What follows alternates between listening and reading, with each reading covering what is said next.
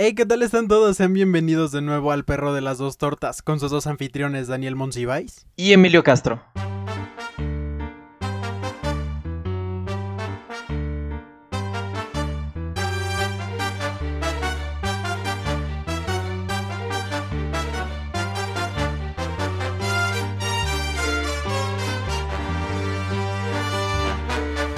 El perro de las dos tortas. Amigos, amigas, eh, ¿cómo se encuentran? ¿Cómo están todos? Espero que bien.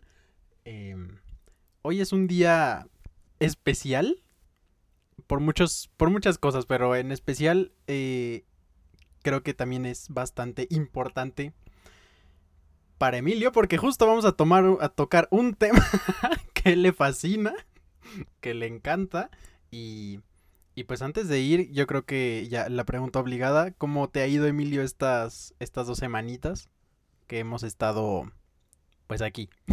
pues, ¿qué, qué, te cuento compañero Monsiváis? Eh, unas muy, unos muy lluviosos días, ¿no? Eh, aquí en la bonita capital potosina y creo que en varios estados de la República, eh, raza que nos está escuchando en el Estado de México, en la Ciudad de México, eh, Tlaxcala, si es que existe. Así, todo el Valle de México he visto noticias que se están inundando. Entonces, hey, F, F por allá, pero pues todo, todo tranquilo, es bonito estar de vacaciones. Eh, pensando si debería meter materias en verano o no. Pues ya sabes, la, típica de estudiante universitario en tiempos de COVID. Pero todo, todo tranquilo dentro de lo que cabe. ¿Tú, tú qué cuentas, compañero Monsiváis? ¿Cómo te trata la vida? Igual también me han tocado como las lluvias. Fíjate que para donde yo vivo, ahorita no hay no ha estado tan lluvioso como estuvo hace un par de semanas, creo que sí. Que sí nos tocaron unas lluvias como más, más fuertecitas. Y, y pues eso, eh, me, me, intriga mucho porque justo muchos de los adultos con los que convivo en mi día a día dicen que para que en San Luis esté lloviendo así bastante bonito, pues en otros estados se están ahogando. Entonces pues eso, pues qué bonito que aquí llueve, pero qué triste las, de dónde viene, ¿no? o sea, sí, caray. como, lo que tiene que pasar para que aquí llegue. Las condiciones de nuestros bonitos estados vecinos. Bueno, aquí también se descompone que no una llovida. Todos los, los potosinos lo sabemos. Llueve un poquito y la ciudad deja de funcionar. Eh, mi tío hace poquito me dijo, si quieres ver a alguien pendejo para manejar, échale agua. y pues sí es cierto. eh, te, tenemos fama los potosinos de ser, sí, de ser malos para manejar. Creo que con las lluvias, pues, sí, sí se reluce, ¿no? Esa, esa fama. Yo creo que sí, y ahorita que hago un poco de memoria, justo cuando yo estaba aprendiendo a manejar me tocó en temporada lluviosa, entonces literal mis primeras, mis primeras manejadas eran de que con, con tormentón encima y pues me, me eduqué a la brava en el arte de conducir y pues me considero bastante bueno y Varias personas me han dicho que manejo muy bonito, entonces pues mira, ahí me, gusta pensar que soy la excepción a la regla potosina. Sorprendentemente creo que no nos ha tocado estar, o sea, creo que no me ha tocado estar contigo manejando. Sí nos ha tocado al revés, creo que yo sí he manejado, pero creo que no, no te he visto manejar. Entonces ya, ya les contaremos cuando eso suceda. En algún momento va a suceder, sí. Pues creo que no mucho. Eh, igual un poco que estoy trabajando, estoy con cosas del servicio y y pues yo no puedo meter materias en verano porque ya no estoy... Eso lo podía hacer en los años anteriores de la carrera, pero pues como ya voy al último año, ya ese barco ya zarpó, entonces pues pues sí me tengo que esperar hasta el siguiente semestre para arrancar con mis materias, pero pues todo bien. Qué bueno, qué bueno. Igual algo que, que me quedé pensando, no sé si fue, eh, eh, si están escuchando esto el día de estreno, es un lunes 28, en San Luis hubo una marcha el día 26, creo, fue el sábado, que hubo una marcha para, eh, para festejar Pride Month. Entonces, igual, un saludo a todas las personas del colectivo LGBT desde el perro de las tortas, desde el perro de las dos tortas. Eh, un, saludo para ustedes, espero la hayan pasado muy bonito y todo chido, todo cool. Vamos por, por más derechos y, y pues para que la vida sea un poco más justa para todos, ¿no? Sí, estoy de acuerdo. Y pues qué padre, la neta, eh, me intriga, me intrigaba mucho, de hecho, porque en años pasados creo que pocas veces llegué a escuchar de la marcha aquí en San Luis y ni siquiera sucedía en junio, que es el mes del Pride, sucedía en julio. Entonces, pues que ya, o sea, que como como capital se empiece a integrar a pues vaya al resto de la eh, no, no, no sé si llamarlo como tradición, pero pues sí, a las, a las acciones que se toman durante este mes, pues, pues está padre, ¿no? Más porque también, igual volviendo a la fama de los potosinos, te- tenemos también la fama de ser pues muy, muy conservadores, muy como que, ah, nos, nos da miedo el, el avance, nos da miedo darle, que no- nos da miedo que las personas puedan ser libres, entonces pues, pues sí, está, está importante, ¿no? Que suceda todo esto. Sí, en eso también estoy muy de acuerdo. San Luis Potosí es estado de cemento, así. de generación de cemento. Le duelen ya las rodillas, está viejito. Denle chance, ¿no? Pero sí, Sí, ya. sí, ya, ya, ya tiene que ir de salida eso. Un estado muy vacunable, pero pues afortunadamente ya... Ahí vamos, ahí se lleva. Y pues sí. Regresen a escuchar el, el episodio de hace un año del Pride con nuestros dos invitados. Eh, invitades. mm, eh, pues estuvo muy bueno. Estuvo, sí, sí, estuvo muy cool. Mi hermano me dijo que de hecho es uno de los episodios que no le gusta, entonces... No, no, eh, ya, ya- me puso inseguro de ese lado, entonces ustedes escúchenlo y nos cuentan qué les pareció. Y si ya lo escucharon, vuelven a escuchar, a lo mejor encuentran algo diferente. Creo que fue nuestro, sí, fue nuestro primer episodio con invitados, ahora que hago memoria y que hace poquito tuvimos nuestro aniversario, entonces, hey, sí, de- dense una vuelta. Sí, sí, sí. yo- al contrario, yo he recibido mucho de que es de sus episodios favoritos. eh, personas que escuchan el programa y que son cercanas a mí. Me lo han dicho, entonces pues... Pues sabe, eh, afortunadamente tenemos ya muchos episodios, entonces hay uno que le gusta a todos. Y entre estos muchos episodios, Pokémon, ya, finalmente. Estamos en mi territorio, sí. Sí, sí, sí. Este, este episodio va a ser completamente terreno de Emilio. Eh, yo voy a estar aquí haciendo aparición esporádica y... Y pues sí. No, fíjate que esto es un tema que quería tocar. Eh, vaya, creo que voy a compartir esto en grupos de Pokémon y cosas así. Entonces, eh, personas que, que ya son miembros de esta bonita comunidad, en especi- específicamente de la comunidad de las cartas de Pokémon, eh, ustedes saben qué está pasando.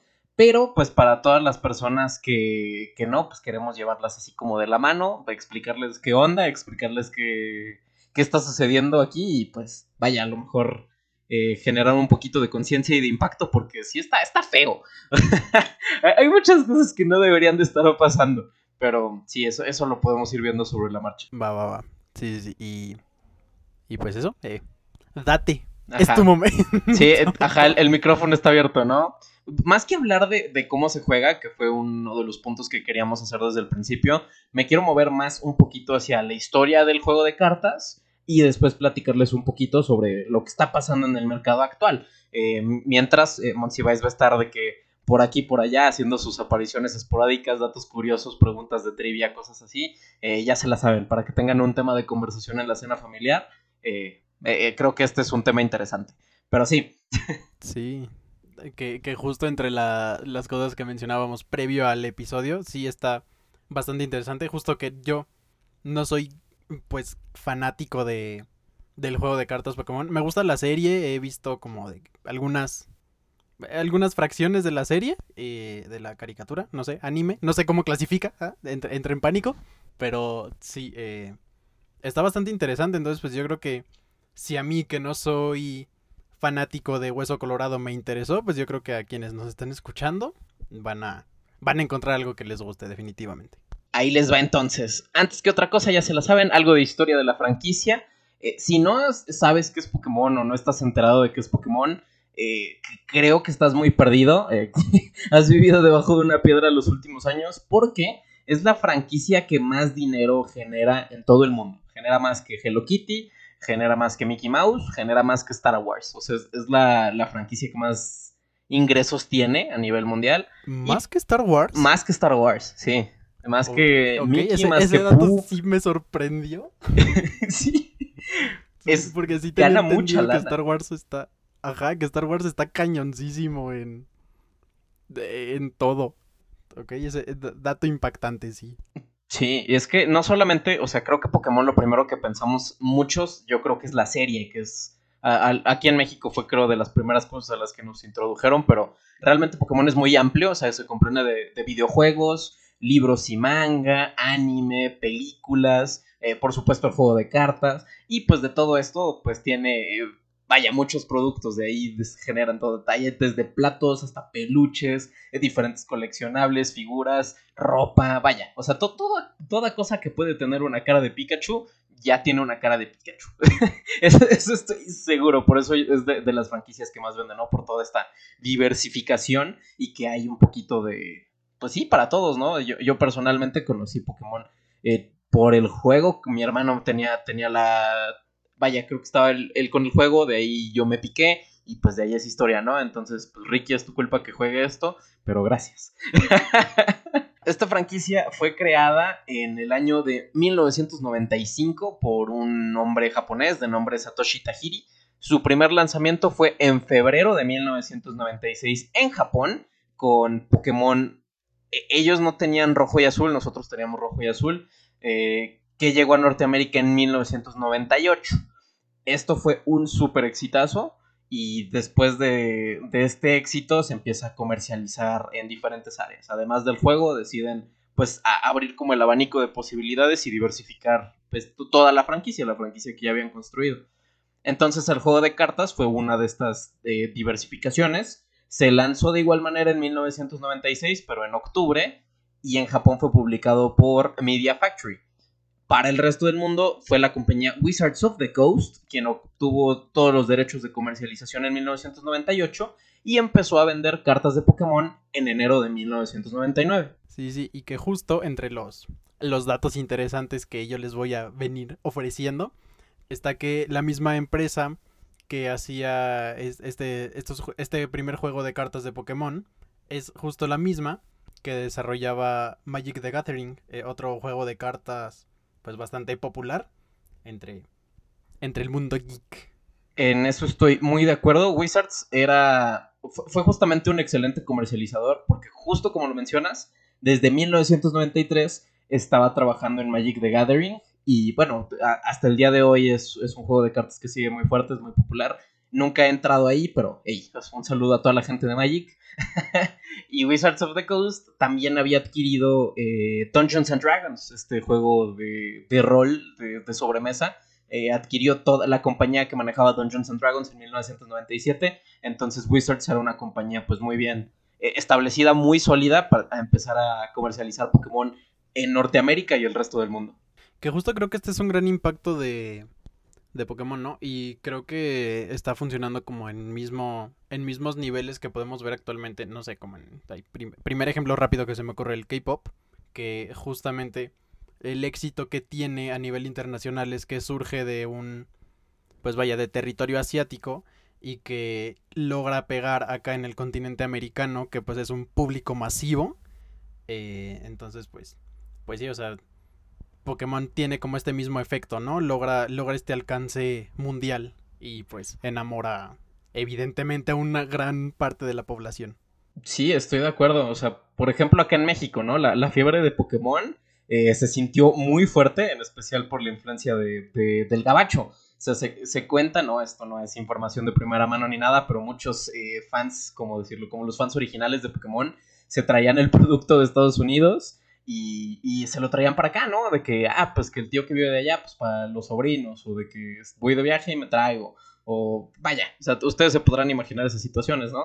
Y esto pues capta la atención de las mismas tiendas acá en México, empieza a traerse producto de Pokémon para acá, se empieza a vender acá, y pues a finales del 99 eh, esto eh, se formaliza y surge Pokémex, que es como este gran grupo, sigue hasta la fecha vigente de Pokémon, hacen torneos, tienen eh, eh, sus ligas y todo. Y en el 2000 pues se hace el primer torneo de Pokémon en México, justamente en el Estado de México. Y en 2001 el mismo Wizards of the Coast, esta, esta compañía que, se encargaba de la producción, le permitió a México hacer el primer torneo sancionado oficial eh, de cartas. Entonces, sí, Pokémon estaba pegando muy fuerte en México y tuvo muy buenos, vaya, muy buen inicio, tuvo un, ¿cómo decirlo? Tuvo un buen auge para, para comenzar su comunidad aquí. Sí, sí, pega duro y es que justo, eh, como que eh, en encuestas y este tipo de, pues vaya, como de obtener información del público que recibe Pokémon, justamente muchas, muchas personas han dicho que, por ejemplo, ella entrando aquí directamente en el, en el juego de cartas, que es bastante simple y pues bastante adictivo Entonces pues se vuelve, diría yo, muy, muy tranquilamente jugable y, y pues vaya, te, te captura, ¿no? A final de cuentas. Sí, en eso tengo que estar muy de acuerdo. A diferencia de otros juegos de cartas, creo que Pokémon tiene una fórmula sencilla. Como que sí, sí siente que su audiencia es un público más joven. Digo, ya hay de todo eh, en Pokémon, ¿no? Pero es muchísimo más sencillo que otro tipo de juegos como por ejemplo Yu-Gi-Oh, ¿no? Que, que, tiene muchos tipos de cartas y hay interacción en, ambos turnos. En Pokémon tú juegas tu turno y luego juegas su oponente, sí, tu oponente juega su turno y así, o sea, realmente es sencillo de, de entender, es sencillo de seguir y creo que por eso pegó como pegó. Y tiene muchas cosas que son muy similares a, a Magic, eh, que Magic tenía cosas como eh, las energías y tal, de diferentes tipos y todo, entonces Pokémon adapta algunos aspectos que pueden verse pues como similares, o sea, realmente es más fácil de, de entender, de seguir y de aprender que otros juegos de cartas. Sí, por supuesto, y me imagino que pues en principio, o sea, estamos hablando de un juego de cartas de, de personajes, ¿no? O sea, porque pues, no, no estamos hablando de de póker o de, no sé, de uno, no, no, es ese, no es ese tipo de cartas, ¿no? Entonces, pues a final de cuentas requieren como, pues vaya, ciertos niveles, ciertas cosas que le den justo al personaje de la carta, o la, no sé, la, la acción que pueda tomar la carta, que, que pues logre generar esta interacción de juego, ¿no? Y pues yo lo consideraría como un gran logro hacer, lograr pegarle a este pues este público masivo y con pues de una manera sencilla porque sí realmente en el en el mercado hay una cantidad muy grande de juegos que muchos son complejísimos de de jugar y pues Pokémon lo lo llevó, ¿no? O sea, lo, lo logró, puso puso ahí un buen un gran paso. Sí, sí, sí. Y, eh, realmente no fue el primero, eso, eso hay que decirlo, pues muy claro. Por ejemplo, Magic ya tenía desde 1993, ¿no? Eh, pero eh, es algo muy importante lo que dices como comparándolo con el póker.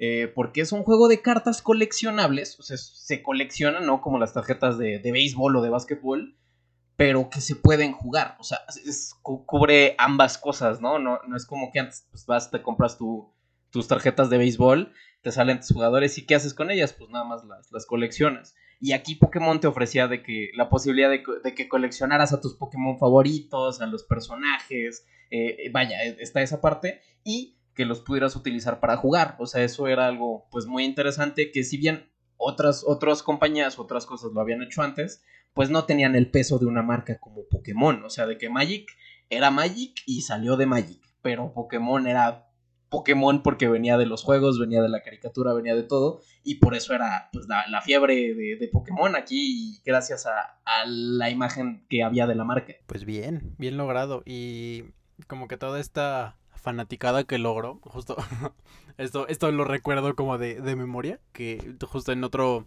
en otro podcast que estaba escuchando, mencionaban el récord Guinness de una, no sé si era una chava, creo que sí, que juntó más de creo que sí, 100 mil figuras de Pikachu. O sea, entre estampas, entre monitos, peluches, no sé, mercancía de Pikachu. 100 mil artículos diferentes. O sea, eso está. Está, cañón, sí, sí, sí. O sea, habla de, de, lo fuerte que son estas comunidades, ¿no? Si, si alguien es fan, es fan. Y pues los coleccionistas están ahí desde, pues desde el minuto uno. Deja tú desde el minuto uno, desde el minuto menos cinco, porque están haciendo cola para comprar cosas. así siempre ha sido. ¿Cuántas veces no está uno esperando a que lancen algo que, que, le gusta, no? O sea, que tu artista favorito vaya a lanzar su álbum y tú ya estás ahí con, con el carrito de Amazon listo para pedir. Mm, sí, básicamente.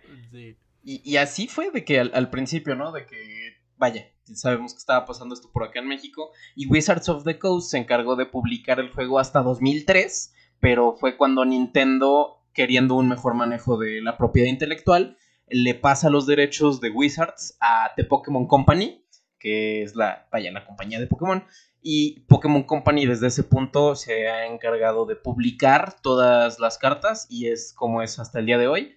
Eh, muchos especulan que realmente Nintendo hace esta transferencia porque en 1999 Hasbro, eh, la misma compañía de, los Transformers y los Little Ponies, compra Wizards of the Coast y pues a Nintendo no le gustaba esta nueva administración y por eso, vaya, Pokémon regresa a ser solo de Pokémon y desde, eh, pues desde 2003 ya es únicamente de Pokémon y así se ha mantenido los últimos 18 años. Vaya, vaya. Como, como son mágicas las empresas para acaparar todo bajo sus intereses. Pero pues sí. creo, creo, que era de esperarse, ¿no? Un, un poco. Sí, eh, realmente pues no, no sé qué haya pasado ahí. Ya sabes cómo luego son los... ¿Cómo decirlo? Los japoneses de especiales con sus marcas y una marca como Pokémon pues se tenía que manejar eh, quirúrgicamente, ¿no? Muy estratégicamente. Entonces pues ya eh, parten eh, lo, lo, de Wizards of the Coast con lo, lo, que ahora es Pokémon Company. Hay una gran diferencia por ahí y muchos coleccionables surgen, pero bueno, eso ya les estaremos platicando un poquito más adelante. Desde 2003 para acá, Pokémon ha publicado todo, todos feliz, todo contento, jiji, jojo. Pero si han estado pendientes de las noticias, y esto es este especialmente para todas las personas que estamos dentro de la comunidad, eh, Pokémon está en una situación súper complicada. Ha habido un, pues voy a decirle, un boom de popularidad eh, los últimos meses, eh, como desde un año para acá. Y ha llevado a incidentes muy fuertes, muy complicados. Eh, han habido casos donde gente asalta tiendas de cartas para robarse las cartas de Pokémon. Personas que se pelean dentro de las tiendas para comprar el producto en los anaqueles. Eh, personas, hubo un caso en especial que una persona en un, no, si mal no recuerdo fue en un Target, allá en Estados Unidos, saca un arma, o sea, le apunta a otra persona para quedarse con, con las cartas de Pokémon. Eh, y esto ha llegado a un punto tan fuerte donde tiendas grandes, distribuidoras como Walmart o justamente Target, dejaron de vender cartas para la protección de sus clientes. O sea, en este punto se encuentra el mercado actual de Pokémon. Fuck.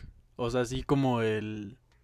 ¿Cómo se llama? Como el Black Friday, que vemos videos y la gente se. Sí, se abalanza, sí. agarrar cosas. En, en, los lanzamientos de. Los últimos lanzamientos de Pokémon, de. Pues justamente como este último año, sí ves a la gente que se empuja, que mete la mano completa al anaquel y lo arrastra hacia su carro de, de compras, ¿no? Para pescar todo. Eh, gente que acampa para alcanzar los nuevos lanzamientos. O sea, que el fanatismo está denso y pues vaya, a un punto donde estas tiendas están como por pura protección de la tienda ya no las quieren vender, o sea, está, está complicado, o sea, imagínate decidir no vender un producto que ahorita tiene un boom de popularidad tan fuerte, es porque, pues vaya, o sea, sí, sí presenta un riesgo real. Sí, por supuesto, o sea, madres, es que te, te lo imaginas como que asaltaron un banco, ¿sabes? Pero como ponerte a asaltar una tienda de sí. cartas, o sea, ya es como. O sea, ya. Que llegue a lo ilegal ya está como.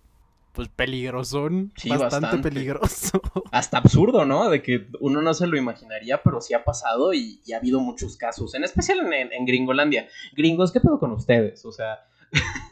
sí, siempre. De, de, alguna manera siempre logran sorprendernos. Sí. Ahora sí que aplica la frase de Dewey de nunca espero nada de ustedes y aún así logran sorprenderme. Sí, está, están muy locos de repente. Ahora, aquí la, la, pregunta que quiero contestar, ¿no? De que el, el, propósito de este episodio es, pues, ¿cómo llegamos a este punto, no? O sea, ¿qué, qué fregados está pasando en el mercado de Pokémon? Eh, eso es lo, lo, que quiero intentar contestar hoy, de eso se trata el podcast, el, el, episodio, ¿no? Y es que Pokémon, pues como platicamos anteriormente, ha sido una empresa muy grande, eh, tiene historial, vaya, tiene su, sus años de experiencia en el mercado, genera muchísimo dinero, y eso que muchas veces el mismo Pokémon no tiene nada que ver con el mercado secundario. O sea, no es como que de ayer para hoy no había coleccionistas de Pokémon. O sea, eso siempre ha existido. ¿Y a qué me refiero con mercado secundario? Para, para ustedes que se pregunten allá en casita. Pues es básicamente el mercado primario es Pokémon vende sus, su sobrecito de cartas y, y, tú vas y compras un sobre de cartas. Pero el mercado secundario de que, ah, en tu sobre de cartas te salió eh, Bulbasaur, Charmander y Squirtle. Y tú nada más quieres a Charmander. Entonces tú vas y le vendes tu Bulbasaur y tu Squirtle a tu amigo Juan y Juan te los compra. Eso sería el mercado secundario, o sea, las personas que no compran directamente el producto, sino las cartas que, que, ellos quieren. Y Pokémon no tiene nada que ver con el mercado secundario y eso siempre ha existido, o sea, siempre, siempre hay gente comprando, eh, pues vaya, se les llama singles, que son las cartas sueltas y es muchísimo más conveniente por muchos factores, ¿no? Eh, en lugar de, de tener una chance de, de, sacar la carta que quieres, mejor pagas un poquito más y aseguras la carta. Eso es básicamente la, idea del mercado secundario. Y sí, y esto siempre ha existido y pues ya, ya se podrán imaginar que ya tiene más de 20 años el mercado secundario de cartas y por eso, o sea, no es como lo pintan las noticias, ¿no? De que de la noche a la mañana el, mercado de Pokémon y que no sé qué, no. siempre ha existido, solo que ahora pues se, disparó. Esa es la, la diferencia. Claro, ¿no? Y porque pues creo que a final de cuentas es mucho más efectivo el vaya que alguien ya tiene alguna carta y no la quiere y alguien más decide comprársela que esa persona que quiere comprarla estar compre y compre paquetes que se va a llenar de cartas que tampoco quiere hasta que le salga pues la que está buscando, ¿no? Sí, y recomendación así de que personal, compren singles a menos que tengan muchas ganas de... Es que, ajá, si tienes muchas ganas de abrir el producto y como la experiencia de ir abriendo paquete por paquete, pues va chido. Pero si quieres solo una carta, pues está mejor comprarla suelta. Pero sí, esa es, la recomendación del día. Eh, y, sí, o incluso pues la gente que compra eh, una caja a lo mejor no tiene uso para todas las cartas. Entonces, ¿qué haces? Mejor las vendes pues, a, las personas que las están comprando. Y pues vaya, eso siempre ha sido negocio. También hay gente que compra las cajas y prefiere ver si saca suficiente dinero para seguir comprando, ¿no? O sea, vaya, este mercado secundario eh, es, es, muy común. Es, es lo voy a decir, es el estándar de los juegos de cartas coleccionables hoy en día. Muy bien, muy bien. Y justo hablando de que hay colecciones masivas de cartas, ¿sabías tú que existe un, un Pikachu gigante hecho, o sea, estilo de mosaico hecho con puras cartas? Ah, caray, ajá. Es la imagen de una carta de Pikachu. Pues fíjate que no, güey, pero suena interesante. Mira, no, no me sorprende también. Digo, con tanta carta que te sobras y estás abriendo sobres y sobres no, no veo cómo no armarías uno. Sí, sí, sí, es que literal es una... Búsquenlo, búsquenlo así, o sea, como tal. Eh, mosaico gigante de Pikachu. Y lo van a encontrar. Es literal una plataforma de, hecha de puras cartas. Representando a Pikachu en su versión carta. Con sus niveles y todo, su nombre. Y... Y es fácil como de unos... ¿Qué te gusta? Unos 7 metros de, de largo. Bien. Así de que la, paciencia para armar eso no, es lo mío. Eh. Está imponente. Pero sí, regresando un poquito a esta parte de los mercados secundarios, voy a decir que hay dos mercados muy importantes, ¿no? Para, todas las personas que nos están escuchando ahí en casita. Eh, primero está el mercado de jugadores, que la verdad son las personas más afectadas por, todo lo que está pasando, que son los que jugamos el juego de cartas, eh, por jugarlo, los que van a competencias, eh, vaya, o sea, todo, todas las personas que juegan el juego de cartas. Y está el mercado de coleccionistas. O sea, yo, yo la verdad le echo la culpa a los coleccionistas de todo esto que está pasando, porque pues por ellos el producto se dispara. O sea, es realmente los precios de coleccionistas, eh, los caros, por ejemplo. Hace poquito, voy a decir, hace dos meses, sí, pues sí fue por mi cumpleaños, salió una expansión que se llama Battle Styles. Y hay una carta de Tiranitar que cuesta 50 pesos, así cerrado. Y hace exactamente lo mismo que una carta de Tiranitar del mismo set que vale 2 mil pesos, ¿sabes? o sea, realmente el mercado de juego es mucho más barato porque puedes jugar con la misma carta, no necesitas de que la versión secreta, la versión alternativa, no, o sea, porque la carta hace absolutamente lo mismo. Pero son los coleccionistas los que inflan el producto justamente por todas estas variaciones de cartas eh, ultra raras que, no se consiguen todos los días. Y que incluso luego mm, estaba viendo, por ejemplo, que hay cosas tan, tan extrañas que se vuelven más valiosas hasta por defecto, ¿sabes? O sea, que es una carta muy viejita, supongamos, y que salió con un defecto de impresión. Pero ese defecto le da un valor todavía más grande. Entonces está como Está loco, está muy loco eso. Sí, hay un ejemplo interesante, por ejemplo, el... cuando salió Bayset, que fue el primer set de Pokémon acá en, Norteamérica, eh, la primera edición tenía una estampita que obviamente dice primera edición, pero eh, cuando se reimprimió, ahora sí que la, vamos a decir, la segunda edición, los sobres decían primera edición. Entonces la compañía, en lugar de abrir todos los sobres y volverlo a empacar, les puso un triangulito negro a, esos paquetes para que no se viera lo que decía primera edición, ¿no? Está tapado con un triángulo negro y ese error del triángulo negro es súper codiciado por los coleccionistas. Y así pasa con las cartas, ¿no? De que, ah, pues tiene el nombre eh, a lo mejor mal puesto, de que tiene eh, X o Y o Z condiciones. los hace, los hace más valiosos. Hasta el día de hoy, o sea, incluso cartas modernas que tengan errores así de, de imprenta son... eh, se le llaman misprints muchas veces y, y son valiosas, en eso estoy muy de acuerdo contigo. Bien, ahí está. Si tienen una carta chida, le pasan un plumonazo con un Sharpie y vale más. No, no es cierto, no se crean, no vayan a echar a perder cartas No, chidas. sí, ya te iba a decir, no estás tan perdido, pero te aventaste ese comentario y fue como de que, híjole, como Sí, que... sí, no, no, no. Chistín, nada más. Pero sí, justamente que mencionas esto de que si tienen cartas ahí en casita, pues yo, yo creo que todo lo que está pasando son eh, tres factores, así de que podemos ir uno por uno, ¿no? Primero, pues la pandemia, porque muchas personas se encuentran muy aburridas, querían un pasatiempo nuevo, y también pues al estar encerrados, que, ah, pues voy a limpiar, ¿no? Y de que voy a buscar esto o lo otro. Y se han encontrado muchas colecciones viejas, eh, se emocionan, ¿no? Por, por la- las posibilidades de encontrar eh, cartas viejas. El segundo factor, eh, la entrada de muchas personas externas al mercado. Obviamente ubicamos al señor Logan Paul. eh, estoy, estoy seguro que, que por ahí lo ubicas. Este influencer, ¿no? Eh, Sí, que, que acaba de perder una pelea de boxeo. que, que grabó a alguien que se suicidó en un bosque justamente en Japón. Sí, también. T- sí. Tiene sus controversias Personaje, el señor. Sí. Personaje. Eh, sí, sí, si no lo conocen, no se están perdiendo de nada. Pero sí, este señor en octubre del año pasado compró una caja de la, la primer caja, así de en la historia de Pokémon, que es Bayset, eh, eh, primera edición, en 200 mil dólares. Ojo, estamos hablando de dólares. si lo pasamos a pesos, hay que multiplicarlo por 2 y luego por 10. 4 millones de pesos por una caja de, de cartas de Pokémon. Pues, imagínense, ¿no? El, el- salieron todos los periodicazos. eh, vaya, este fue el, como el deal de la historia, el deal más millonario de la historia de, de Pokémon. Y de ahí, pues muchos influencers, muchas personas ajenas por completo a Pokémon, pues entraron para buscar su lanita, a buscar una oportunidad de hacer negocio. Y obviamente también jalaron pues a muchos oportunistas, ¿no? Que, que entraron por buscar una, una lana aprovechando como el nuevo hype, que los precios estaban disparados y la elevación pues desenfrenada de, de- los precios, ¿no? Es de los precios de todo tipo de producto. Y ya por último, eh, un tercer factor, en especial acá en México, es la distribución de producto.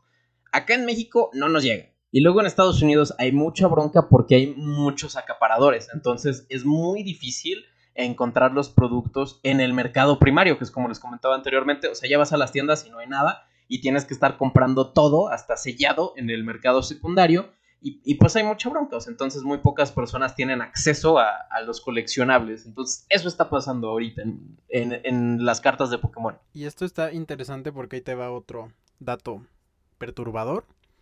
¿Sabías tú que han sido enviadas más de 21.500 millones de cartas a más de 74 países en más de 10 idiomas diferentes? El- los números, la neta, no me los sabía. Los idiomas, maybe sí. O sea, porque sí, Pokémon es súper internacional. Pero ya cuando lo dimensionas, es la mitad del mundo, ¿no? ¿Cuántos países hay en las Naciones Unidas? Son como 150. Es casi la, la en la mitad del mundo hay cartas de Pokémon. Me, me impresiona más como el número de, de cartas, ¿no? O sea, ve- 21.500 millones de cartas. Creo que eso es lo que menos me impacta, ¿eh? Pero sí, o sea, el, el alcance que tiene Pokémon, eh, la gran diversidad de productos, de sets. Y también hay que tomar en cuenta que ya tenemos 22 años de cartas. O sea, realmente, pues sí, no es como que de la noche a la mañana salió todo esto. Claro, no, por supuesto. Más bien lo que me impresiona es que un, un número tan masivo y justo tú nos mencionas de que en México no, No hay, no ajá. llega. Sí, Ajá, está, está como chale. Sí, sí, está, está fuerte. Más, más ahorita en México, caray. O sea, ahora ah, va a salir el, el siguiente set, más bien, bueno, este set que está saliendo que se llama Chilling Rain. Eh, hubo muchas preventas canceladas, eh, los distribuidores no, no recibieron productos. Vaya, eh, realmente no, no llegan los productos para acá. Y pues es cuando el mercado secundario se, se agandalla, ¿no? Y de que, ah, como no hay producto, pues lo puedo subir. Hay que, hay que hablar un poquito ahorita de finanzas, pero regresando, así regresando un poquito a, nuestro, a nuestra situación actual de las cartas de Pokémon, eh, creo que aquí lo importante es hablar un poquito de, de la ley de la oferta y la demanda. Eh, básicamente, esta ley simula un mercado con competencia. O sea, básicamente se busca encontrar un punto de equilibrio entre la oferta y la demanda. Esto básicamente nos explica hasta qué precio llegarán los consumidores para hasta qué precio vayan, vayan a llegar los consumidores para pagar un producto. O sea, vaya, eso es la, la idea de, de esta gráfica.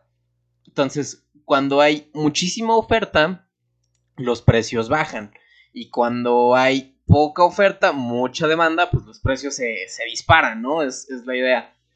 Básicamente, mientras más personas quieren comprar algo y menos, menos, menos unidades hay de ese algo, los productos pueden llegar a costar muchísimo. Y es lo que está pasando con Pokémon.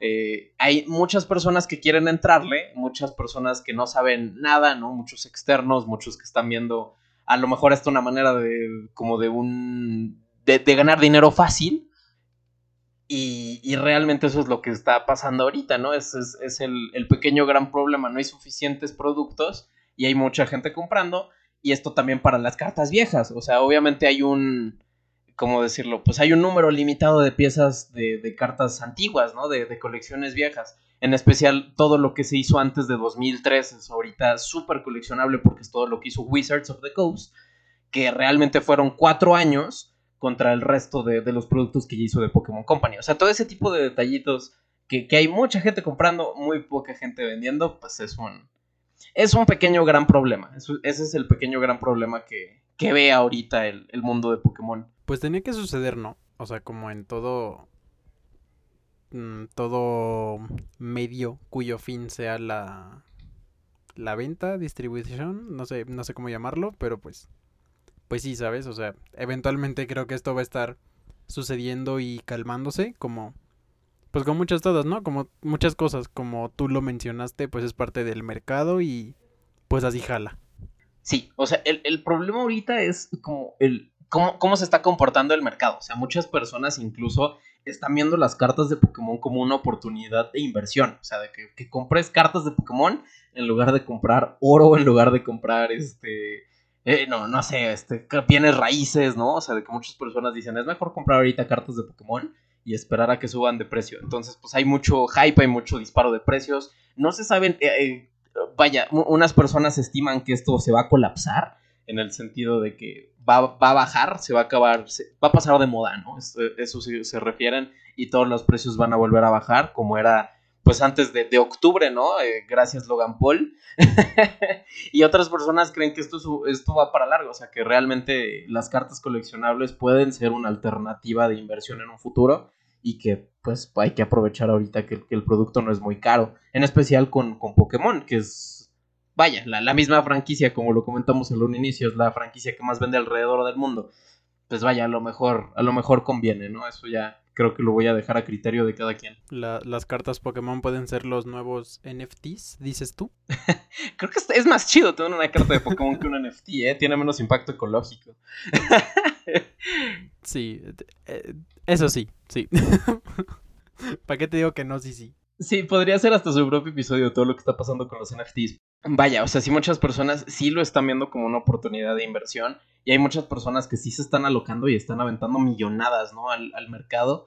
Entonces, pues vaya, eso es, es complicado. Eh, eh, hay cartas que siempre van a conservar y mantener su valor. Eh, en eso estoy de acuerdo. Si, si hay oportunidades de inversión en, varias cartas, en varios sets, cosas que, que se coleccionan sí o sí pero vaya, eso es contado, ¿no? toda carta que tengas de Charizard eh, siempre va, a ser cara. Toda carta que tengas de Pikachu siempre va a mantener valor. Entonces, hey, si tienen por ahí algunas en casita, pues puede que sea una buena idea mantener, eh, mantenerlas un poquito más. O si están en algún apuro. Hay muchas, eso es un consejo también de Milraptor, ¿no?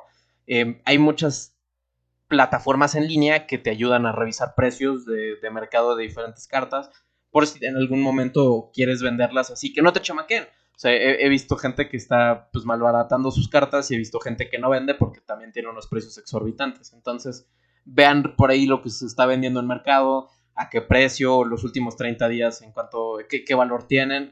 Existen todas estas plataformas, entonces hagan uso de ellas. Sí, o técnica infalible, pónganle el precio que ustedes quieran, eh, la gente les va a preguntar, les van a decir de que y ya lo menos y le bajan tantito y así hasta que alguien se los compre. Y ya.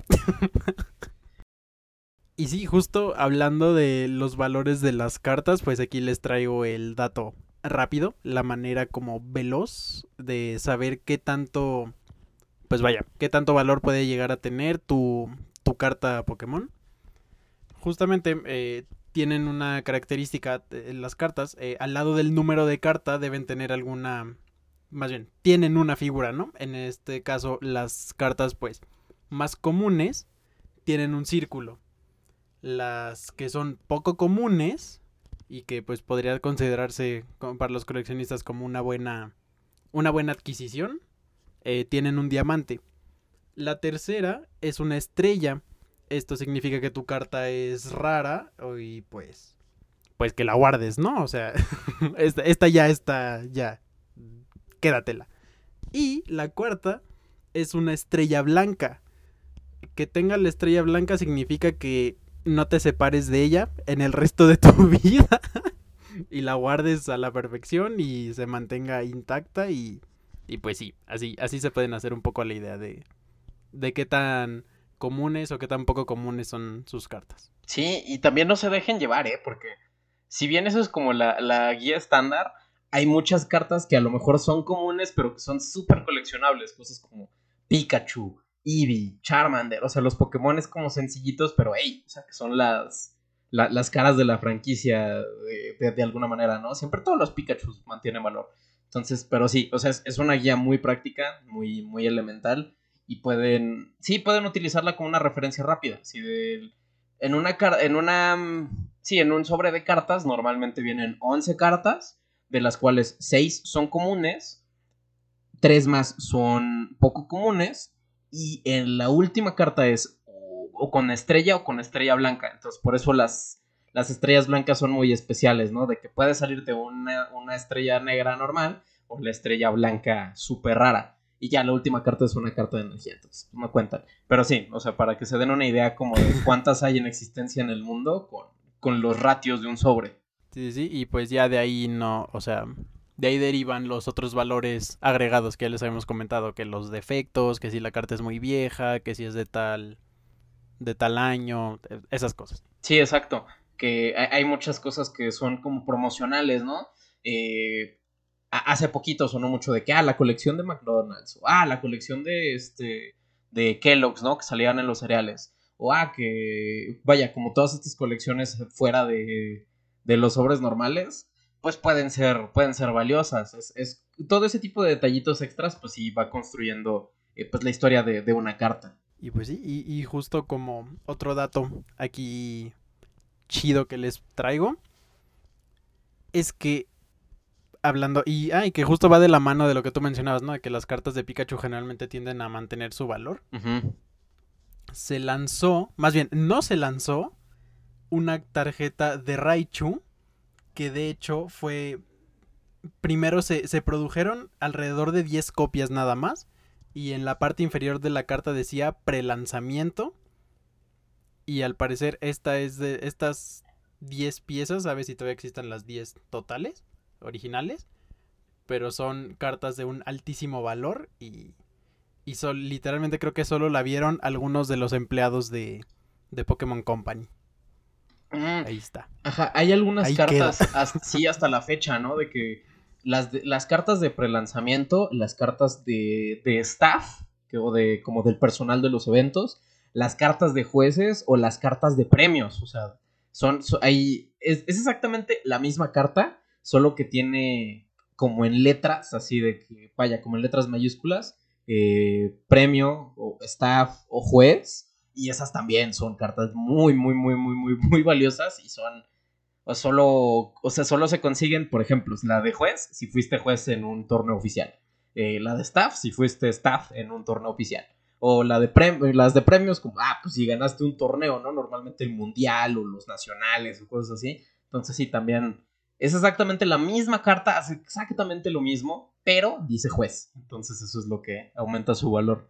Y esto, ya como pequeño paréntesis, depende mucho de lo que la gente está dispuesto a pagar por ello, ¿sabes? O sea, no es... eh, digo, porque al final de cuentas lo que te están vendiendo es una...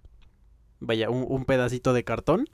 Pero pues si hay personas eh, decididas a pagar 10 mil dólares, 15 mil dólares por esa carta, pues evidentemente el valor va a seguir... Va a seguir teniéndolo, ¿no? Pero pues supongamos que todos los coleccionistas de repente deciden de que, ¿sabes qué? No nos interesan las cartas que digan pre-lanzamiento y pues esa carta perdería ese, ese valor, ¿no?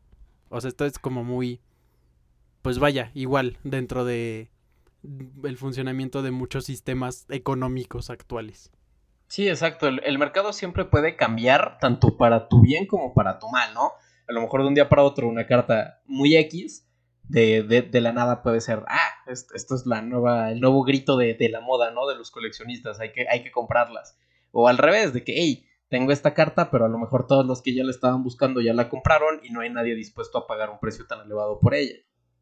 Entonces, sí, el mercado de los coleccionables es muy volátil. O sea, yo, yo la verdad por eso si son externos y, y apenas van a entrar, ¿no? De que en, la vida habían visto Pokémon y no se saben ni, ni, ni, tienen idea de nada, no es un mercado para ustedes, no es una buena manera de hacer dinero, tienen que estar un poquito familiarizados con el producto, entonces yo les diría no se metan por acá, o al menos no para hacer negocio así, o sea, se pueden meter como, hey, quiero distribuir los productos, ¿no? Y de que, ah, pues entonces estás vendiendo un producto normal y, y, se puede hacer todo como una tienda de conveniencia, ¿no? Como si estuvieras vendiendo una Coca-Cola, estás vendiendo sobres de Pokémon.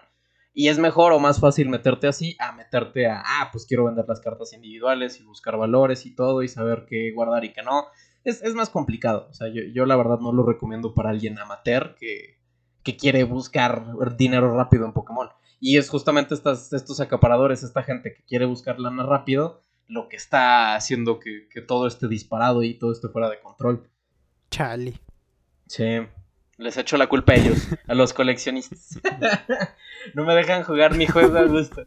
No, no, quiero un tiranitar, quiero mi tiranitar alternativo porque está dormidito y está comiendo y está bien chido, pero cuesta dos mil pesos. O sea, y eso que llegaba a costar como 2800, ¿eh? O sea, me lo llegaron a ofrecer en 3200. Es como, güey, ¿por qué gastaría 3200 en una carta que hace exactamente lo mismo que una que cuesta 50 pesos? O sea, yo como, como jugador, ¿sabes? Ese es mi, mi, mi problema. Realmente sí. el, el, juego es muy accesible, ¿eh? Si alguien tiene ganas de, pues, de empezar a jugar o así, no, no es para nada caro. Digo, no, esto no está de ninguna manera eh, patrocinado o así, pero es un juego muy accesible, es un juego muy divertido, muy familiar, muy fácil de entender y está chido. La bronca es ya si uno quiere entrar al coleccionismo, es, pues voy a decir que es mucho más complicado. Sí, sí, no, pues. Ajá. De hecho, me interesaría un poco empezar a mí, pero pues sabe, ¿no? O sea, ya, ya un poco viendo todo esto que sucede alrededor de las cartas y que, que justo aquí traigo también otro ejemplo de que un, un Charizard primera edición eh, de diamantes puede valer más de 10 mil libras esterlinas. Entonces, pues, me, me, intriga, ¿no? Al mismo tiempo, una parte de mí dice, órale, hay que entrarle. Y otra dice como de, ¿sabes qué? Te vas a traumar y vas a querer tenerlas todas y no va a acabar bien. Sí, y, y es que esto es muy específico de Pokémon porque, bueno, Yu-Gi-Oh como que tiene nada más de que no hay producto y que todo se está retrasando, pero eso es por el COVID. O sea, no es culpa de, del mercado. Y, y, Magic no lo he visto en ningún escándalo. O sea, Magic está de chill, está, está tranqui. Eh, pero Pokémon sí, Pokémon está disparado, la gente está loca, no hay producto. Entonces, no, no está chido. O sea, siento que no es momento como para entrar de coleccionista. Pero, hey, si quieres entrar como jugador, pues más que, más que bienvenido. Es, son todos libres de, de, calarse. Hay hasta un simulador en línea, ¿no? De que en computadora para empezar a jugar Pokémon. O sea, si quieren entrarle, está chido. Yo los invito mucho. Nada más, pues hay que. Más que otra cosa, pues tengan cuidado con, con los precios. Utilicen muchas la, la, las guías o todas estas herramientas, páginas como TCG Player, que les den precios así para que no se avienten, pues, pues sin saber qué onda, ¿no? Hay mucha gente que se quiere aprovechar de, del boom y hay mucho, pues mucho estafador, mucho aborazado, mucha gente muy pasada de lanza y pues eso no nos gusta a nadie de, de la comunidad. Es que a veces la, la raza es bien pesada, o sea, en el sentido de que vaya, si muchas veces te inflan el precio por cosas super X que pues ya entrando en terreno del coleccionismo, pues ya está como todavía más, más escabroso, ¿no? Sí, estoy muy de acuerdo. Sí, solo, es, vaya, es básicamente eh, eh, creo que este episodio es básicamente Emilio se quiere quejar, Emilio quiere platicar de Pokémon y Emilio quiere dar algunos consejos a la gente nueva. Entonces sí, o sea, realmente es, es económico entrar si quieren jugar y, y, nada más pues tengan cuidado a quien le compra, ¿no? Te, tengan, tengan eso en mente. ¿Y sí? Y ya, eso es básicamente todo lo que me queda, no sé. Ah, puedes aprovechar, ¿eh? Si tienes alguna duda o cosa o así, a lo mejor la audiencia tiene más dudas de, de Pokémon, pero pues tú puedes abogar por ellos ahora puedes disparar una, una, duda que tengas antes de, una o múltiples dudas que tengas antes de pasar al siguiente segmento, pues se puede. Sí, fíjate que tengo una duda y que seguramente ya no tiene que ver tanto directamente con la con el juego de cartas, pero estoy seguro que mucha gente que nos está escuchando se lo pregunta. Emilio, ¿cuál es tu Pokémon favorito? Ese es muy fácil, he hablado de él un, un par de veces sobre el episodio, es Tiranitar, el pseudo legendario de la segunda generación. De hecho, si lo googleas, a, lo mejor lo ubicas, parece Godzilla. Se parece a Godzilla. Y está inspirado un poquito como en, como en los kaijus. Entonces, sí, para las personas que, que, que nos escuchan allá en casita, eh, es, de mis favoritos. Le agarré mucho cariño últimamente a Lapras porque es el favorito de Marce. Eh, Amor, si estás escuchando esto. Pero mi favorito siempre ha sido eh, Tyranitar por mucho. Me gusta mucho Blastoise y justamente porque empecé a jugar un deck del juego de cartas que tenía un Blastoise. Entonces, sí, pues hay, hay varias cosillas que me gustan como por cierta X o Y razón, pero Tiranitar siempre desde que salió ha sido mi favorito. Sí, sí, eh, sí le da un, buen aire a Godzilla. También me gusta, me gusta. Sí, está padre. Y, incluso podemos volver a hablar de Pokémon en el futuro, ¿eh? Así o, gente, si tienen preguntas, audiencia, ahora que antes de, que nos brinquemos a, a la tan esperada anécdota del día, eh, si tienen dudas sobre Pokémon o así, o si quieren entrar al juego, pues manden un mensajillo por ahí al perro de las dos tortas, yo los estaré atendiendo. Así como Monsiváis hizo sus consultas de cuando era brujito, ahora yo voy a ser el, el gurú de, de Pokémon TCG, ¿no? sí, sí, sí. Las consultas siguen abiertas, ¿eh? Por si alguien todavía tiene dudas también. Y Emilio sabe leer la carta Pokémon. Ajá, sí, sí, yo, yo leo las cartas de Pokémon, Monsiváis de su carta astral les dice si, si su ligue de Tinder con, con su con signo X es compatible con tu signo. Ya saben, ¿eh? Todo, todo lo que los jóvenes de hoy pues, queremos saber, ¿no? sí, sí, sí, ya también eh, le, no se le pueden preguntar a Emilio de que, ah, mi... A, a, mi persona de, de, este momento le, no sé, le gusta mucho Chicorita. Y a mí me gusta más... ¿Qué te gusta? Mewtwo pues también ahí Emilio les revisa la compatibilidad. Igual, sí, se, puede leer todo, ¿eh? Sí, jala, ¿eh? Sí, jala, es, buena sección. Sí, deberíamos hacerlo, es buena idea. Estaría creado, sí. que se arme. Pero pues sí, eh, yo, yo pensaré que me ibas a preguntar cuál era mi Pokémon favorito, pero ok, ok. pues adelante, y si lo quieres contestar, el foro, el foro está abierto. Pues es que era, era la pregunta, ajá, Sí, sí, no, no, no te me ofendas. ¿Cuál es tu Pokémon favorito, amigo?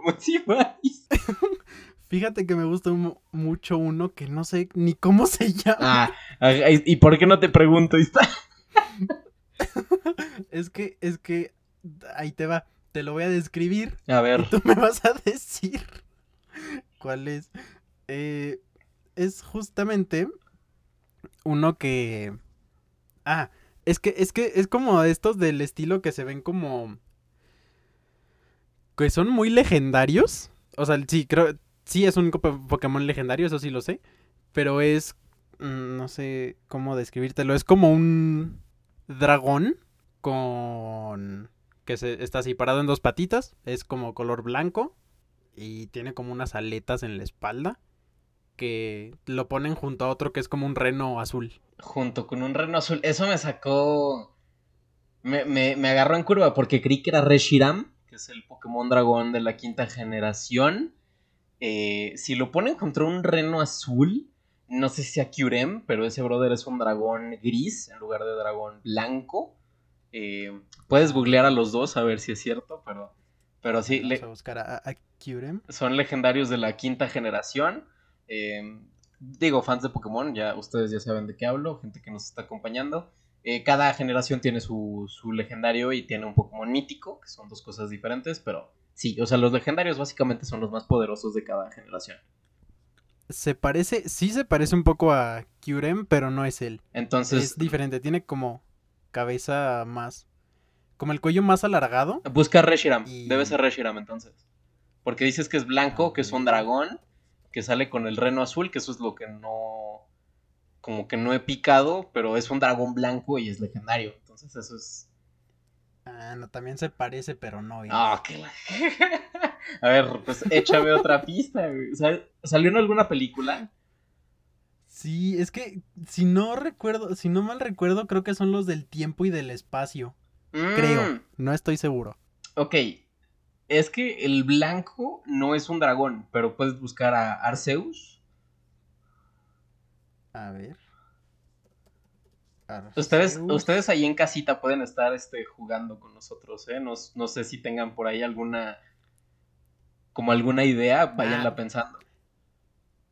Eh, ándale, el reno. Ah, mira, justo, buscándolo lo encontré, el que. Ah, mira, el reno azul que yo te decía era Dialga. Eso no es un me reno. gusta es Palkia. No es un reno. Es otro Ay, se parece a un reno, búsquenlo. Búsquenlo y se parece a un reno. No tiene mil no por es ciento un reno. No. Tiene dos cuernos, se mueve en cuatro patas y tiene colita. Es un reno. No, no es un reno. Tiene, cre- bueno, tiene como una cresta. O sea, parece más un triceratops que un reno. No lo sé, Rick, pero pues. Pues sí. Bueno, bueno, tú eres el experto, entonces confiar en ti. No, no es un reno, pero la figura me dio, me dio esa idea. Pero sí, Palkia ¿Y es, es, es muy, es un buen Pokémon, ¿eh? Buena elección. Normalmente lo asociaba más con el rosa, pero, pero sí, por eso no, no me brincó cuando dijiste blanco. Oye, ¿y ¿qué hace? Digo, a mí me gusta mucho por la forma que tiene y el diseño, pero Es, la neta es no un Pokémon hace. legendario de tipo dragón agua. eh, es en teoría, en, como en el lore, o como vaya, le- la historia es que es el que controla el espacio, es el Pokémon que controla el espacio. Ah, ya va a salir el remake de su generación para Switch. Y entonces, pues ya es buena oportunidad para volver a encontrarnos con Palkia. Yay, quiero a Palkia. Lo voy a buscar ahora que entre a este mundo de las cartas Pokémon. Me parece, me parece. Y a Dialga también. Ajá, aprovechando. Sí, de que no, no, una, alguna última pregunta que tengas, compañero Monsiváis. Algo con lo que quieras cerrar esta bonita Eh, sección. De las cartas que tienes, ¿cuál es la más valiosa? Que esa es otra muy buena pregunta. Mi hermano me dio un Charizard de, de base set, o sea, el Charizard más, pues más codiciado de toda la historia. No es primera edición, pero es Shadowless, entonces un Shadowless Charizard.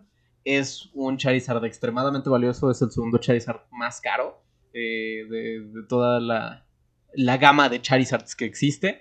Y, y sí, vale una, una buena lanita. Eh, básicamente es Shadowless porque fue la segunda vuelta de impresiones que salió. O sea, de que, pues podría decirse que es la segunda edición de Charizard. Y por eso es tan valioso y, y- y es tan, tan identificable, ¿no? Pero sí, tengo un, un Charizard de esos aquí en, en mi casa. No voy a decir dónde. pero, pero tenemos uno aquí. Bien, muy bien. Y pues no, creo que no tengo más dudas. Es- fue Sería- fue- fue sería una buena todo. pregunta, ¿eh? Así. Pero, pero sí, amigos, así como sugerencia de Mil Raptor, ya, ya di muchas el día de hoy. Pero me, me- me emociona mucho este tema, me emociona mucho la comunidad. Si tienen ganas de jugar, dense la oportunidad de jugar. eh, no le crean a los estafadores, no se aboracen con el producto y ya. Esas son mis recomendaciones del día. Mm, y usen, y usen sí, sí, sí. plataformas para ver precios, eso también es muy importante. Y así, y disfrútenlo mucho. O sea, es- eso también está. Al final del día, es, es un juego de cartas que se planeaba hacer en familia, que se puede hacer con tus amigos, eh, que se puede disfrutar de muchas maneras diferentes. O sea, yo, yo tenía de que.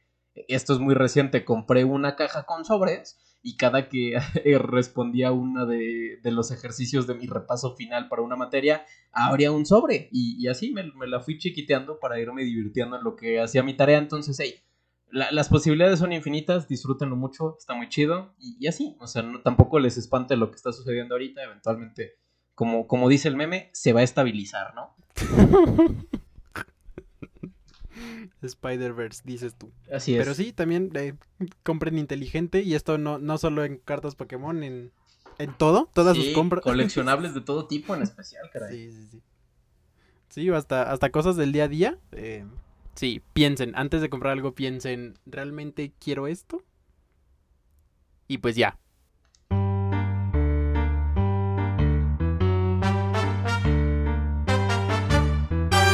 Gente bonita y en esta ocasión les traemos una anécdota.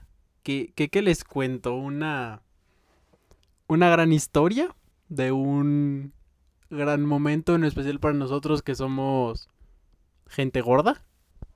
Fue, fue un reto eh, para nuestra, nuestra salud más que nada. Que, que en teoría era beneficioso, benéfico para nuestra salud. Pero pues sí, va- vamos a ello. E- Emilio, eh, ¿quieres, ¿quieres darnos el antecedente de lo que sucedió en esta ocasión para Sí, la sí, anécdota sí. que les traemos? Pues, mira, primero, eh, de que bienvenidos a esta su sección favorita, nos, nos la pidieron eh, demasiado, ya, ya la extrañaban. También nos tenemos que acordar nosotros de anécdotas, denos chances. Esto es algo de lo que se acordó Monsiváis cuando estábamos preparando el episodio. Entonces, pues decidimos contarles, ¿no? Nuestra experiencia en esta, en esta, en este evento deportivo eh, que hace. Eh, la, es- la escuela en donde yo estudio desde preparatoria, ya, ya no lo hace, de hecho tiene mucho tiempo que no lo hace, pero cada año era una carrera, eh, era una carrera de 5 kilómetros que era obligatoria para todos los estudiantes y, y es, con esta se te calificaba la materia de educación física, dependiendo de, del tiempo que hicieras de carrera. Entonces, pues está, vaya, o sea, l- aparte no tenía sentido porque en educación física ni siquiera hacías nada y luego era de que, ah, ahora tienes que correr 5 kilómetros. Pero bueno, eso es queja para otro día. El punto interesante de esta carrera era que tenías que invitar a un familiar. O sea, que no, no nada más podías correrla tú. Parte de tu crédito era que, que un familiar tuyo la corriera contigo. O sea, no, no necesariamente tenían que estar contigo todo el tiempo, no, solo la tenían que correr. Y, y entonces, pues yo, sabiendo que mi hermano no iba a querer correr conmigo y pues que mis abuelitos son mis abuelitos, pues dije, ah, Monsiváis se apellida Castro. y fue como dije, hey, ¿tienes ganas de correr un- una carrera conmigo? Entonces, pues de ahí, eh, cuéntanos tu perspectiva, compañero Monsiváis. Sí, sí, y entonces a mí me... Recuerdo que me llega la propuesta de que, oye, fíjate que hay un evento. Hay un evento y me van a calificar con eso. ¿Quieres ir?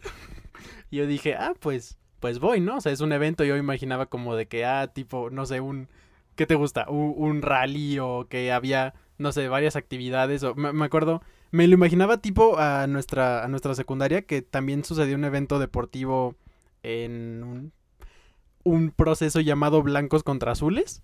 Me lo imaginaba un poco así. Porque yo dije, Mm, ok, sí, sí, sí. Es, es, es deportivo, ¿no? Se- ha de ser como algo alusivo a eso. Y ya digo, sí, va, jalo. Y luego me dice Emilio, es una carrera de 5 kilómetros. Y yo dije, ay, güey. ¿Estamos seguros que vamos a correr 5 kilómetros? Y Emilio me dijo que, pues sí, ¿no? O sea, con eso me califican. De eso depende. Que aparte, según tengo entendido, o, o si no mal recuerdo, a ti te calificaban también por tiempo, ¿no? O sea, Exacto, sí, sí, sí. Hacer cierto tiempo. Tenías Entonces que hacer, creo de- que menos de 40 minutos, una cosa así. Ajá, y entonces pues yo dije, no, pues va, me rifo. Entonces sí, justo ahí empieza como la, la maraña, ¿no? E- El, el teje y maneje de la situación de que yo ten- coincidimos en un apellido, los dos. Entonces pues ahí ya se podía sacar la, la excusa, ¿no? De que... No me acuerdo si dijiste que era tu primo. Sí, es, sí. es la poderosa, esa siempre la hemos utilizado. O sea, no, no Sí. fue la primera ni será la última vez que vamos a decir que somos primos y si la situación lo requiere. Sí, sí, a- aunque físicamente no nos parecemos en nada. El apellido nos echa una Sí. manita. Sí, sí, ahí no- nos hace paro. Y pues ya, justamente, me acuerdo que me avisaste sí con bastante tiempo. Y, y en teoría, lo que el plan, el plan en sí era, vamos a entrenar, ¿no? Porque pues son 5 kilómetros. Además, no nos sabíamos la ruta. O sea, bueno, yo no recuerdo que haber conocido la ruta previo al... No, no, no, o sea, el día del evento, ajá, el día del evento llegabas y ya, o sea, no, no, no nos prepararon ni nada. O sea, sí fue como de que ustedes lleguen. Sí, sí, sí, sí.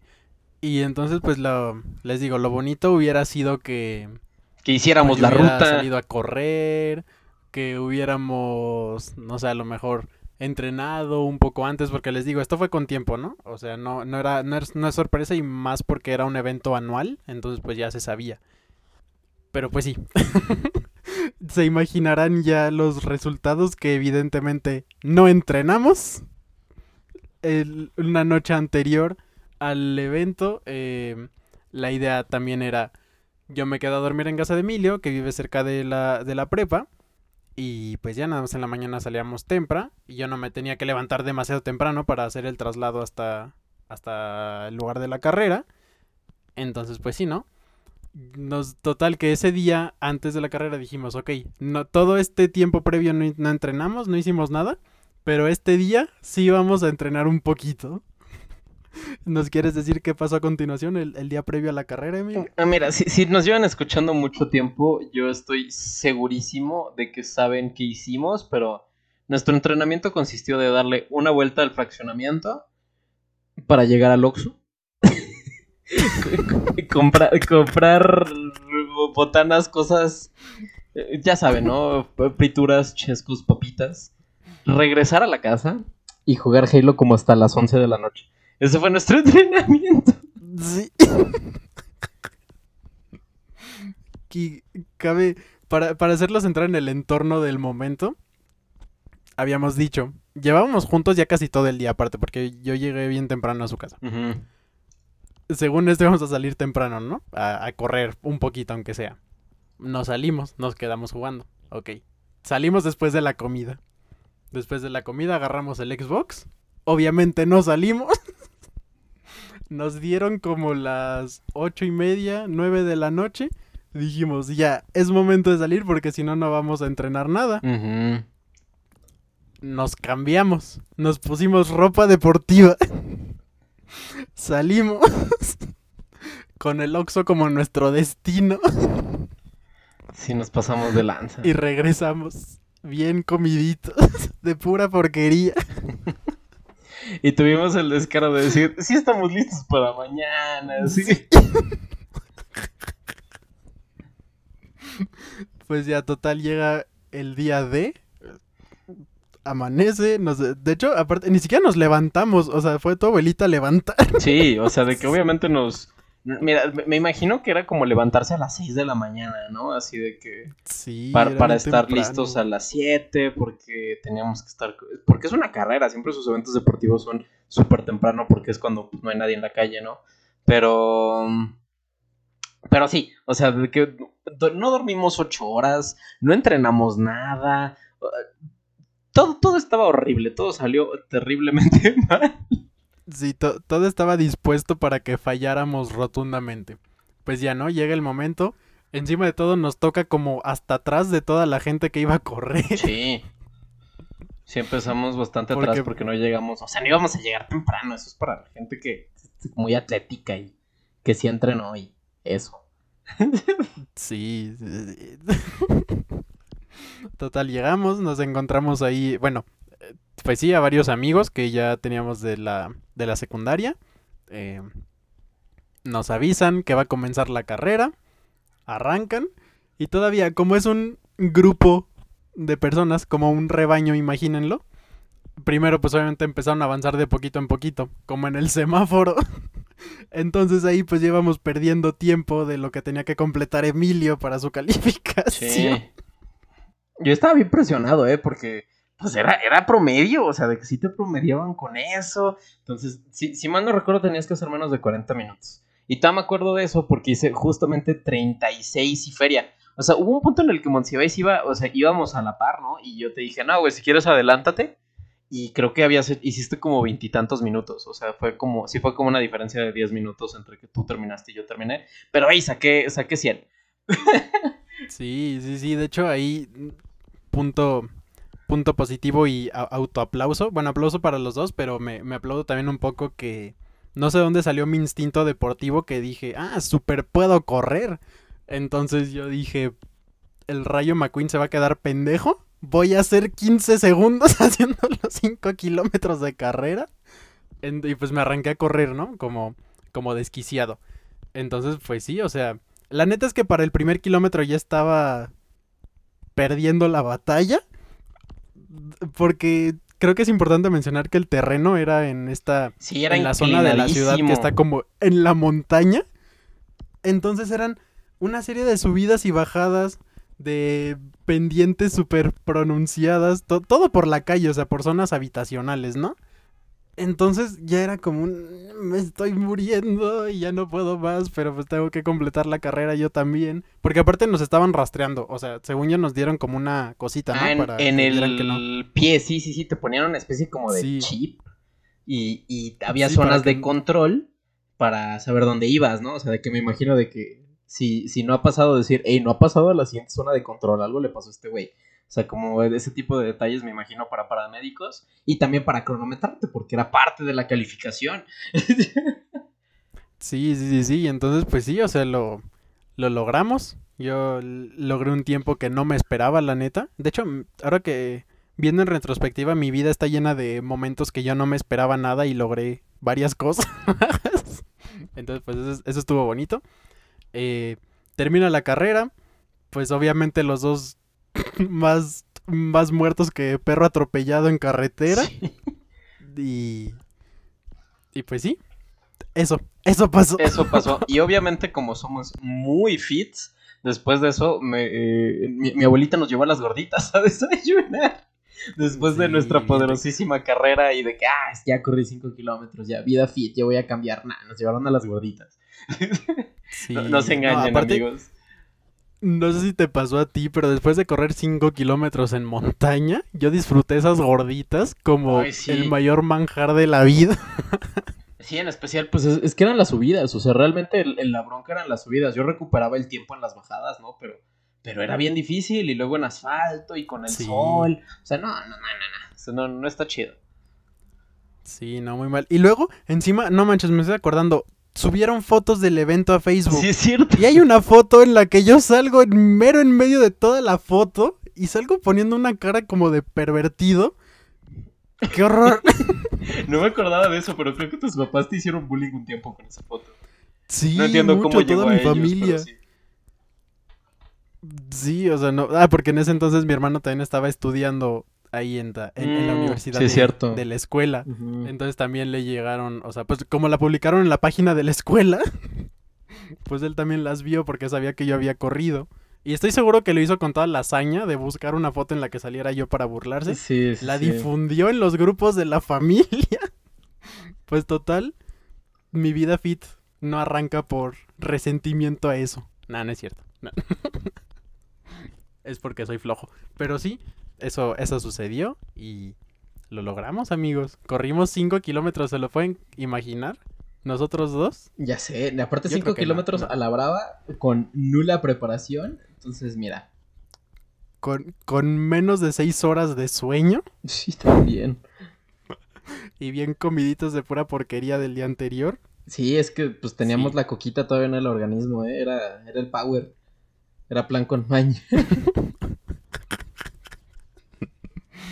Pero sí, mira, todo, todo salió bien y hoy les logramos dar una gran anécdota de nuestra muy corta vida fit. Ah, ya sé, no, no, no es para mí, ¿eh? O sea, es, es bien difícil. Coca-Cola, patrocínanos. es, Sí. es, es bien difícil, pero, pero sí. eh, Lo, lo he intentado, no voy a decir que no, pero pues está más chido la vida no fit. Aparte es más fácil. La vida fat. La vida fat, sí. Sí, sí, sí, no lo había escuchado así, pero me gusta. Sí, por dos. Que, que ya debería ser algo también por, por mi salud. Pero pues sí, aquí estamos, aquí seguimos. Les seguiremos contando historias de Emilio y Daniel. Y, y pues eso. Sí, sí, sí, yo creo que sería todo, to- todo por esta bonita sección antes de pasar a despedirnos. Muchas gracias por acompañarnos en todo lo que va de este bonito episodio de, de, de podcast que pedo usted, ¿no? Su, su podcast. Pues muchas gracias, de verdad, por, por permitirnos hablar de esto, por acompañarnos esta última casi hora y media. Entonces, pues espero que, que lo hayan disfrutado, que se hayan llevado algo nuevo por ahí, algún consejillo, algún dato curioso para la comida familiar eh, pues lo, lo que ustedes gusten, ¿no? Lo que ustedes quieran rescatar, pues yo, yo más que encantado de que, de que así sea. Sí, sí, sí. Y pues, pues nada. Eh, no se les olvide seguirnos en todas las redes. Estamos como arroba podcast EP2T. Instagram, Facebook, Twitter. Y Instagram y Facebook y Twitter. Y pues en Y- Spotify también, en Google. Ah, sí, sí, sí. Denle ahí a suscribir en los, en las plataformas de stream. Y pues aquí nos seguiremos viendo en las siguientes en la siguiente, dentro de 15 días. 15 días. pues, Eh, sí, sí, espero sí. Que, que cuando nos estén escuchando sea un momento muy lindo, muy agradable. Eh, no sé si están en, en lunes, pues que sea un bonito lunes. Su semana que estén muy, muy contentos, muy tranquilos y pues les mandamos un abrazote. Los TQM amigos, gracias por escucharnos. Bye bye, nos vemos la próxima. Bye, jueguen. Pokémon, no corran 5 kilómetros. Bye. Coca, patrocínanos, por favor. Ya. Sí, ya. Bye. Adiós.